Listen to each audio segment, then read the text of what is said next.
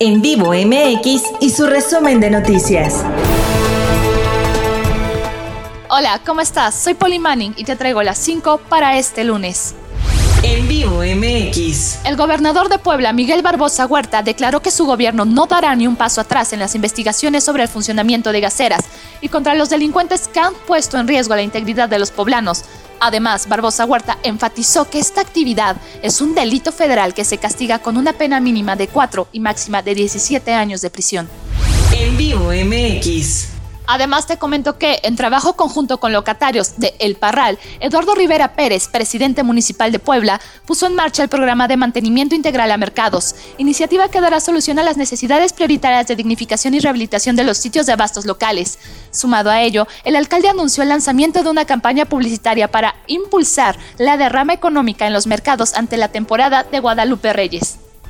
En Vivo MX. Por otra parte, derivado de que el cambio voluntario ha tenido una respuesta favorable por parte de las y los poblanos, el gobierno del estado mantendrá, dentro del programa obligatorio de canje de placas en 2022, la reducción al 100% del pago correspondiente a los trámites de expedición de la tarjeta de circulación y de baja de placas del registro estatal vehicular. En Vivo MX. En otras noticias, inició la campaña de canje de armas de fuego 2021. Hagamos juntos una nueva historia. La finalidad de esta es mantener a la infancia alejada de esos artefactos y evitar que se cometan delitos y violencia. Así lo dijo la gobernadora Lorena Cuellar Cisneros durante el arranque oficial y consiste en lo siguiente, intercambiar armas de fuego así como juguetes bélicos por artículos electrodomésticos o juguetes para la población. En Vivo MX. Y para finalizar, la Secretaría de Desarrollo Económico de la Ciudad de México informó que con motivo del Buen Fin, programado del 10 al 16 de noviembre, se producirá una derrama económica de 31.602 millones de pesos, misma que podría superar en un 58% a la registrada durante la edición de 2020.